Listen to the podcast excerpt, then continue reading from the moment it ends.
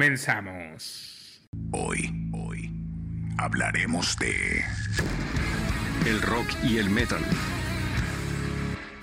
Cuando escuchaba rock, recuerdo que siempre me sermoneaban en la casa respecto a lo perjudicial de esta música, porque era dañina y atraía malas cosas. Yo les voy a enseñar a tratar bien a la tercera edad. ¿Se creen que el mundo es de ustedes? Yo ya lo sufrí antes. Como si la compañía de un viejo solo la pueda dar un electrodoméstico. Porque los hijos no tienen tiempo. Era la forma muy generalizada como se juzgaba, y lo entiendo a la perfección, puesto que, como lo indiqué, nuestro país siempre ha sido de una férrea tradición ultraconservadora.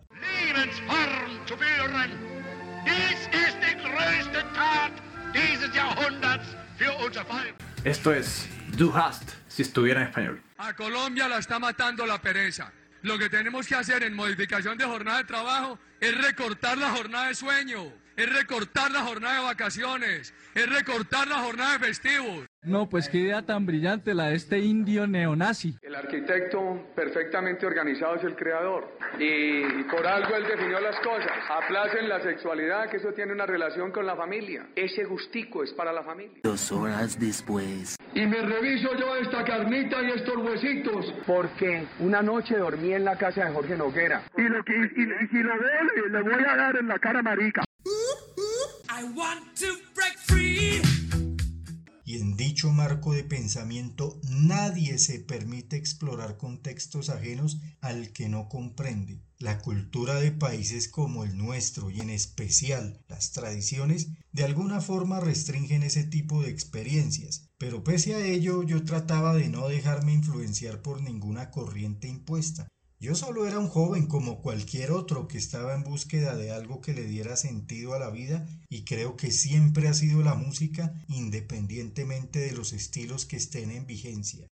También debo aclarar que entendía esa forma en que se juzgaba el rock y el metal, puesto que yo mismo llegué a sentir miedo de meterme en la intrincada red del metal pesado.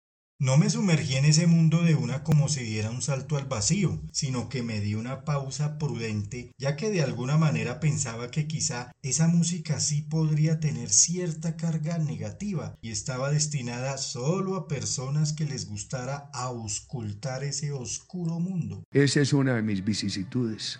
El rock y sus variantes en general nunca han gozado de críticas favorables en nuestro país y es apenas entendible. Somos el resultado de un proceso de conquista bastante medieval y represor. Es que esto es Colombia, esto es el tercer mundo, hermano. Esto es el cuarto mundo. Por otro lado, y para concluir este aparte, aún sentía que era demasiado temprano para dejar de oír el rock que me gustaba para adoptar estilos más agrestes. Dos años después, estando ya en otro colegio y encontrándome inmiscuido en otros estilos musicales de los que quería tener información, a simple manera de entretenimiento, ponen a sonar a la hora de un receso un tema que me gustó bastante. Me gustó tanto lo que oí que sin pensarlo me dirigí a la emisora y pregunté por el tema que había acabado de sonar.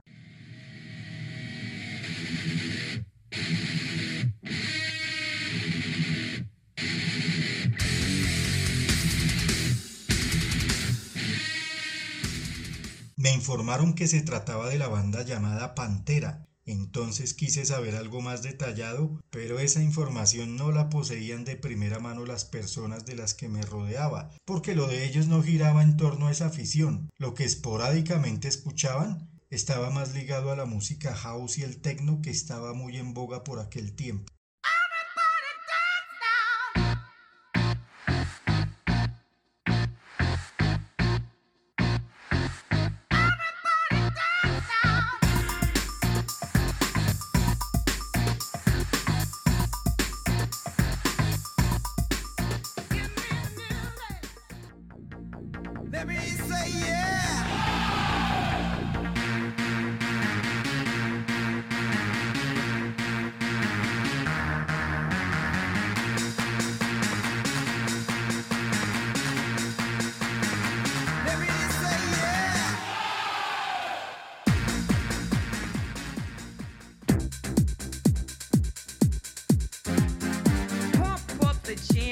Pump it up while your feet are stumping. And the jam is pumping. Look ahead, the crowd is jumping. Pump it up a little more, get the party going on the dance floor. See, cause that's where the party's at, and you find out if you do that. Allí en ese colegio, que se hallaba involucrado en un proceso legal con el cual lo cerrarían un par de años más adelante, permanezco tan solo un periodo lectivo y tengo que continuar estudios en otro.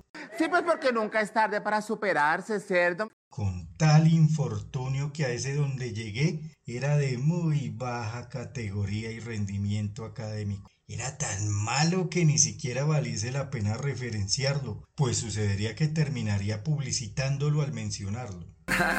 ¿Sabe qué mono? no le niegue. Pero ay no. Me metieron en un colegio donde todos los niños son llenos de piojos, mira, pero piojos. Llenos de piojos, ¿cómo será que nosotros estudiamos por la mañana y los piojos estudian por la tarde? Mira. Era tan verdaderamente malo ese colegio que cualquiera que se atreva a pronunciar su nombre de inmediato producirá una nueva cepa más agresiva de COVID mezclada con una gonorrea de mamut monstruosamente letal. Usted no puede estar reaccionando como una vendedora de cucas cada vez que no esté de acuerdo con algo. En esta cueva infecta de amponzuelos donde tuve que continuar estudiando, se encontraba un prospecto gañán que se disfrazaba de metalero. Buenas noches, mi reinita. Ay, papá, no enzorre, no enzorre, vea que yo. no, en serio, mi princesa, ¿se le ofrece algo? Pues, parce, vea, ya hablando en serio lo bien, necesito una ruanita que tengo frío, ¿sí o qué?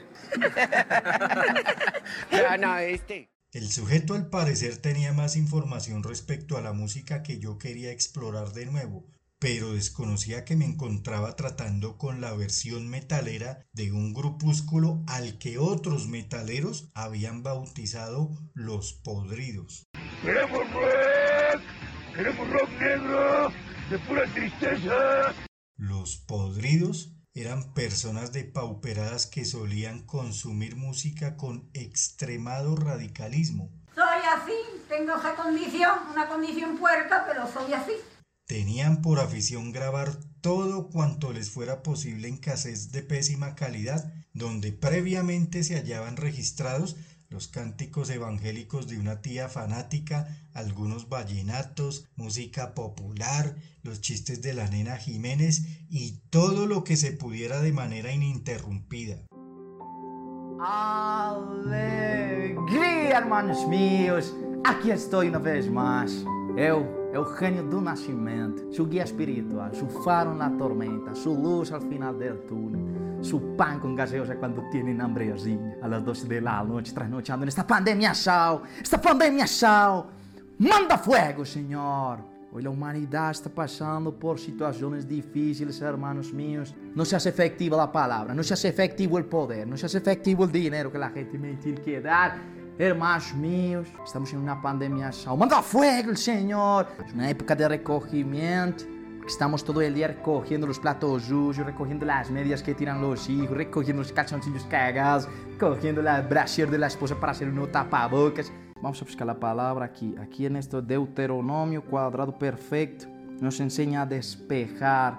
No solamente despejar la mente, sino a despejar X de Y. Con A cuadrado más 2AB al cuadrado, entendi un culinho. Lo dice acá, hermanos míos, que lo dice acá Pitágoras. La obesidad es un demonio, hermanos míos.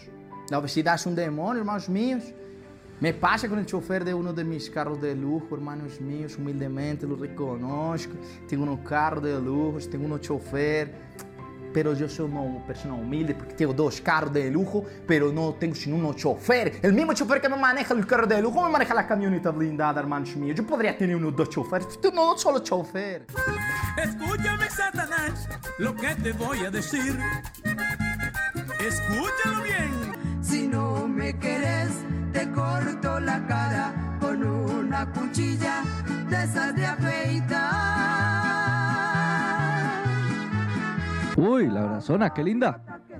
Han corrido ríos de sangre con esta música. Sí, esta canción me acuerda de Costa Rica, en el Valle del Cauca, un pueblo arribita de Ginebra, donde había festivales y se oía mucho, mucho esta música. Y Bien es esta música. Bien sí, señor. Peinilla y machete. Mucho muerto. El día de la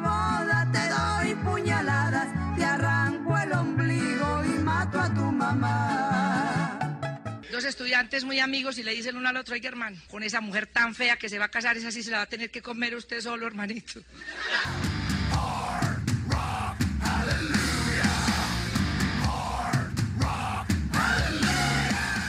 A esos cassettes les daban tal uso y abuso que los materiales ferrosos de las tradicionales cintas café perdían la calidad total del sonido. Algunos de los que me prestaron y pude oír a medias entraban en un extraño estado de posesión. Cuando se intercalaban al correr la cinta, sonaba de fondo los cantos del culto de los adventistas del nuevo día, mezclados a primer plano con los bozarrones emanados por la piara de las bandas que grababan, junto a una enmelcochada y turbia guarapazón de chatarra caótica. En el nombre de Jesús, multiplica eso en ese negocio. Yo le voy a creer a Dios.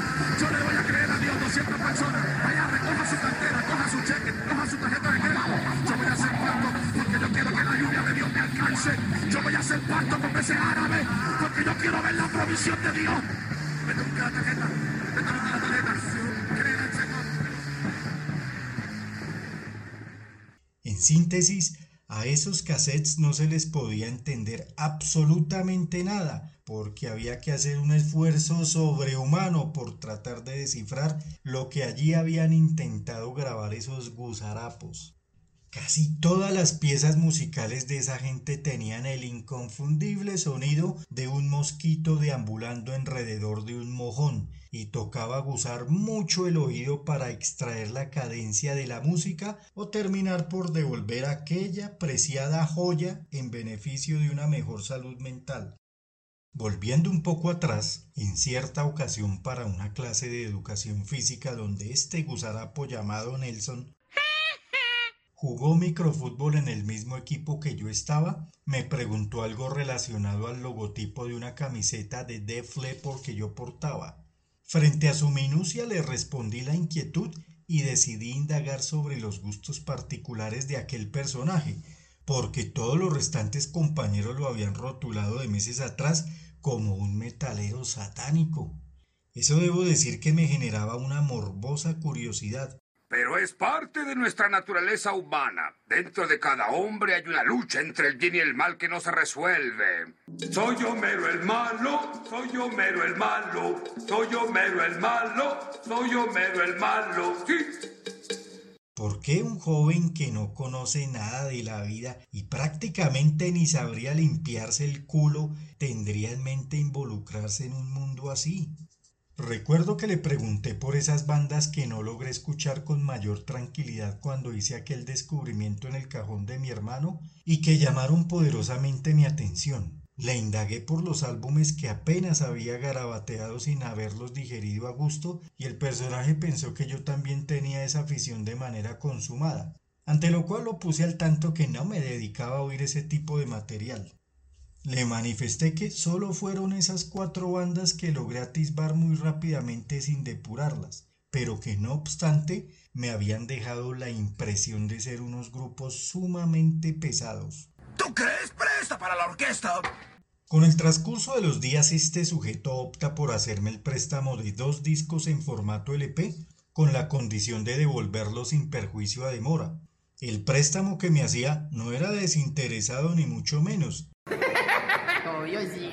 lo hizo con la intención de que pudiese grabárselos de forma peñuscada en uno de sus destartalados cassettes de 90 minutos de duración, pues este infeliz no tenía cómo reproducir los discos y sus amigos chirretes tampoco tenían tocadiscos. Eh, este país, hombre, lo llevó el carajo, pues ahora sí.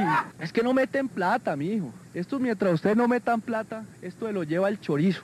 Tan solo una vieja grabadora destartalada la que trataba los golpes y a las patadas era lo único que tenía para poder escuchar una colección de cassettes chatarreros que tenía.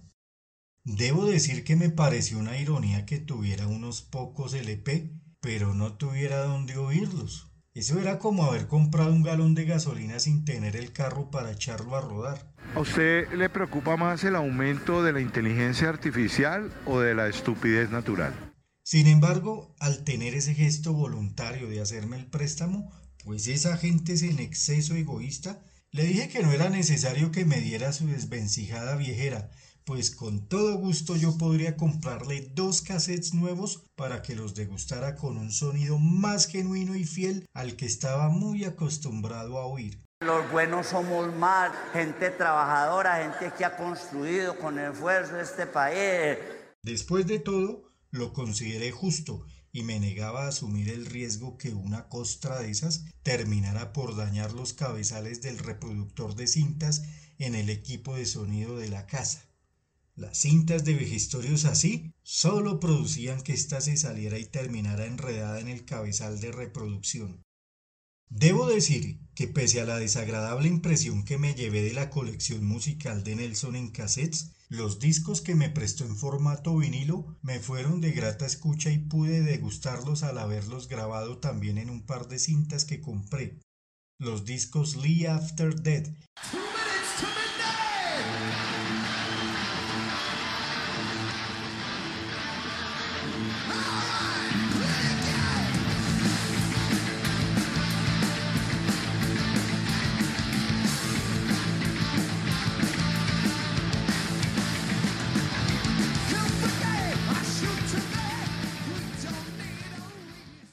concierto que daría la agrupación Iron Maiden en 1985 para su primer gira en los Estados Unidos. Tremenda placa, un excelente disco que me gustó bastante. El segundo era un compilado de bandas europeas llamado Projections of a Stained Mind, donde venían unas 10 bandas más o menos de las que me gustaron, Dismember, Entomb y Unleash las forjadoras de la escuela death metal en Suecia, la segunda escuela fundadora en el mundo más importante de este género y la mejor a término muy personal.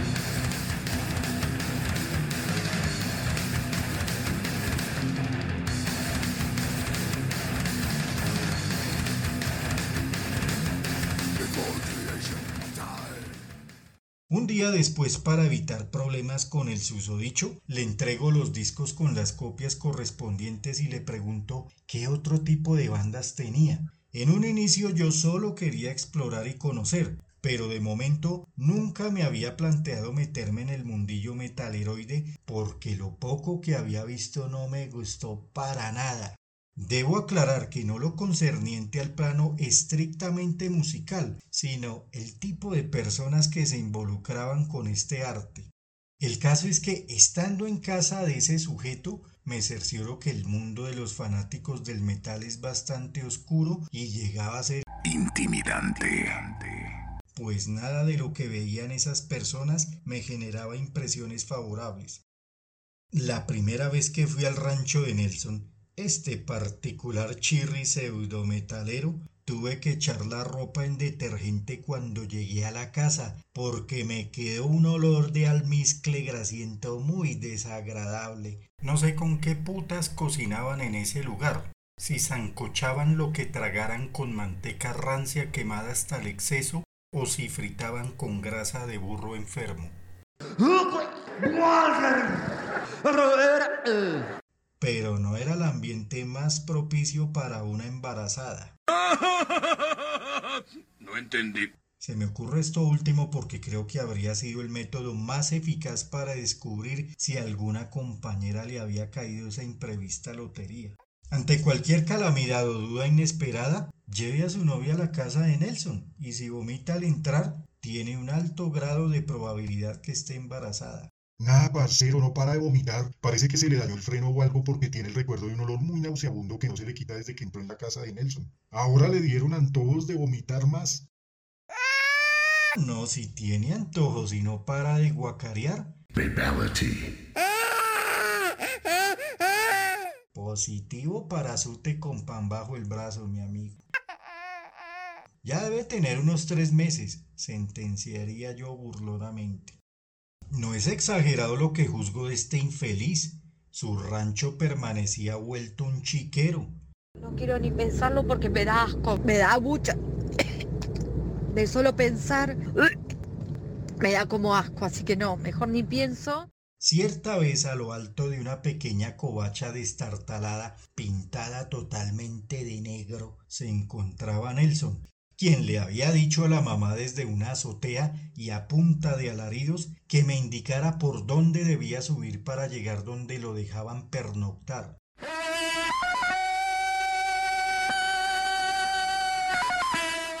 Yo subí por una estrecha escalera descifrando el lugar donde vinieron los gruñidos y allá lo encontré echado en una posilga impregnada de humo y otros hedores.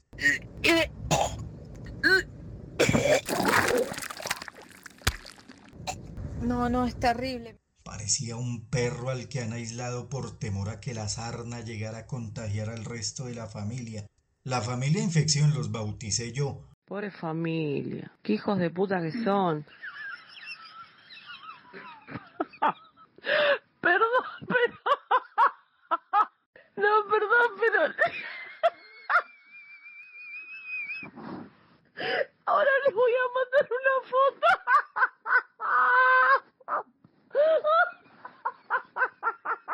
Porque los integrantes que vi formaban una terza piara disfuncional de humanoides que solían comunicarse a los berridos. Debe enfrentarse a un enemigo aún más furioso, su propia familia.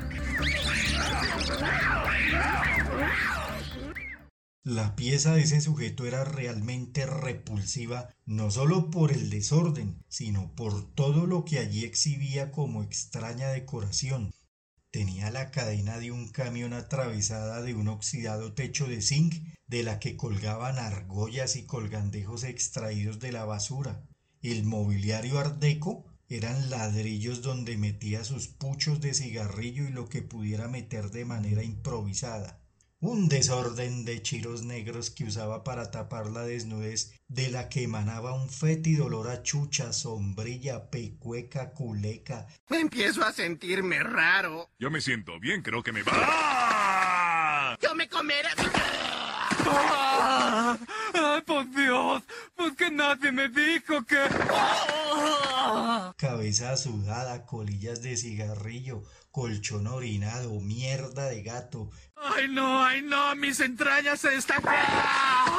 ¡No! ¡Por favor! ¡Ya no más! ¡Ya no más! El teléfono, llamen a... Vinagre pasado y cuanto repugnante olor tuviese acumulado desde su nacimiento, yacían apeñuscados entre un hoyo cercado por bloques de construcción. Ya, ya, creo, creo que ya salió todo. Creo que ya... ¡Ya no quiero! ¡Ya no quiero! Peter, Peter, deténme las orejas.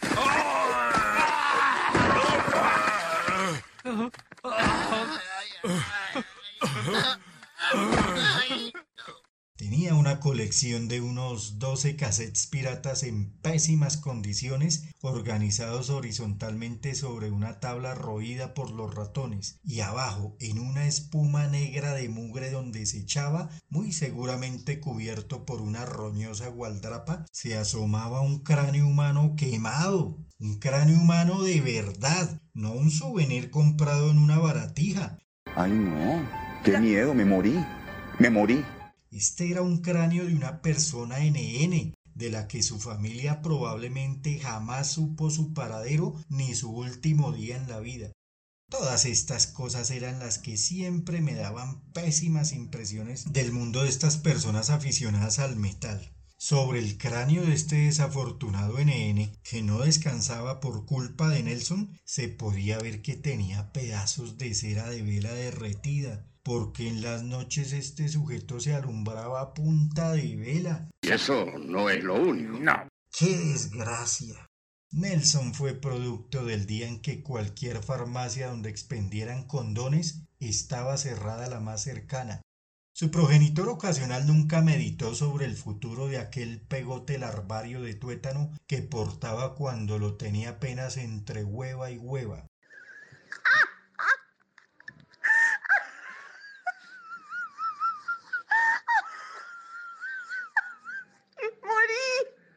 Fermentando lentamente aquel capullo, cierto día o noche de un año cualquiera, el padre de Nelson se embebió de arrechera.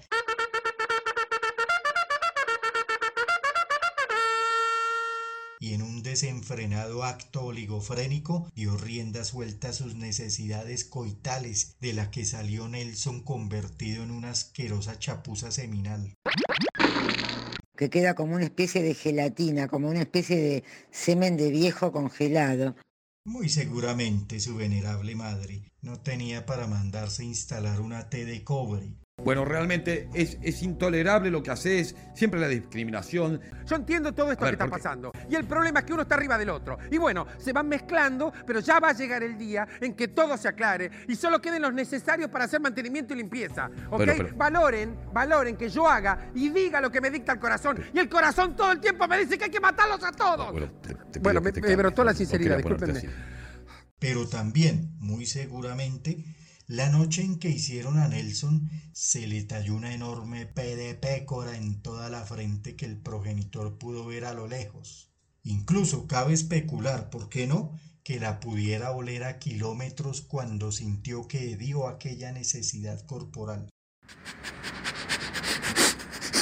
¿Qué es lo que te preocupa? Contéstame, si los pedos en el cuerpo pesan. La nariz es bravísima si la jode, ¿eh? Por ahí 200 gramos son de pedos nariz porosa eh, absorbe todo eso. Tiene lo, todo lo, las porquerías de, olores, no sabe lo que es. Re delicada, eh. ¿Sí o no? Si de acá absorbe el olor y manda la señal acá. Es espiritual, porque el olor no, no es material. El olor es fantasía. Nelson no precisó su existencia en este mundo como un ser de luz, aunque fuera toda una lámpara, y es probable que su no existencia hubiese dado paso mejor a la crianza de algún desafortunado gato callejero. Pero al, final te crees que sos superior. Pero la vida muchas veces es la sumatoria de todos los errores humanos, y Nelson luchó desde su estado larvario para encarnar en uno de ellos a medio hacer. Fuera, inútil tonto. Fuera, fuera, fuera. Los títulos de los cassettes con el característico sonido a mosquito que tenía Nelson también creo recordarlos. Esta era su exigua colección de oro. Napal Dead, Ángeles del Infierno, Ministri, Neurosis, Masacre, Maleficarum, Metallica, Sepultura, Dead, Parabellum y Narcosis. También tenía cuatro discos en formato LP de las bandas Venom, Immortal, el compilado de las bandas que me prestó y el Lee After Death de Iron Maiden. Esa era toda la colección en manos del sujeto y argumentaba que tenía otros tantos también en calidad de préstamo. El tipo no era satánico ni cosa por el estilo, simplemente era un infante onanista perdido en un mundo de adultos. Solo le gustaba llamar la atención haciéndose pasar por malote. ¿Cómo vamos a hacer un nuevo país con estos perdedores? Es que míralos. Mira la actitud del rockero metalero con el bigote liso, haciendo señas de demonio y sacando la lengua. Es que son todos desempleados, son la escoria de la sociedad. Recuerdo cuando impostaba cachos con las manos, blasfemaba la entrada de la iglesia cuando era miércoles de ceniza, ya que el colegio asistía con todo el alumnado y escenificaba una puesta en escena ridícula en la cual se daba cabezazos contra las paredes al oír a los sacerdotes. A la mierda, están invocando a Satán. Molokai de Saracín, maladoctum, nosferatu, ascendomtum, corporalis diabolicus. Ese muchacho estaba poseído por la absoluta y rotunda estupidez. Era eso. y también que ya quería probar las mieles de la sal con alguna compañera. Por ello quizá bramaba que le prestaran la atención que no tuvo de niño, pero todas terminaban rechazándolo como era apenas lógico, y en ello derivaba su incomprendida frustración. Retomando, también recuerdo que antes de darme los discos me hizo una advertencia que me sonó amenazante teniendo en cuenta el entorno del que solía nutrirse este personaje en barrios marginales donde solía vagar para hacerse de más música que le pudiesen prestar. La advertencia que en notorio parlache y fonética agaminada me profirió fue Pilas, no, no me vaya a caspiar la melody porque yo por esa puta mato y como del muerto. Y la juega que la melody no es pa' que caiga en manos de cualquier bichiro. Todo eso que vomitó de las entrañas a manera de lenguaje lo comunicó en un tono particular que oí no solo de él, sino de varios metaleros porque era una jeringonza acompañada de un tono muy común en esos entornos.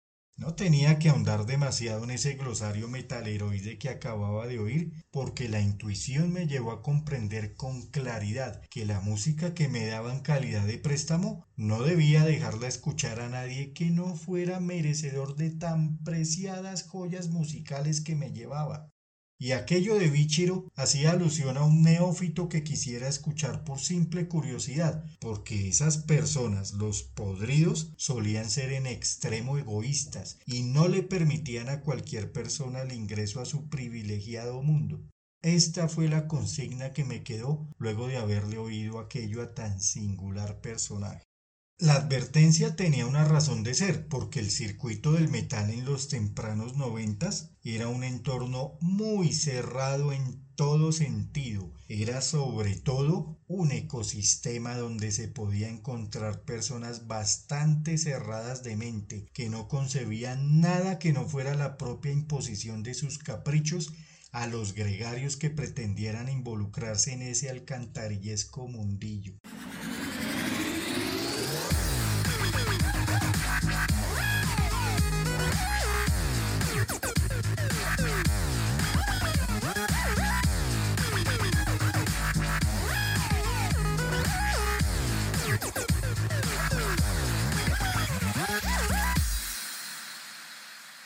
Abran el corazón, agudicen el oído, regodeen todo su ser. Yo estoy siempre presente para ustedes, haciendo pop. Pop solo para divertirme y solo también para divertirlos a ustedes. Buenas noches.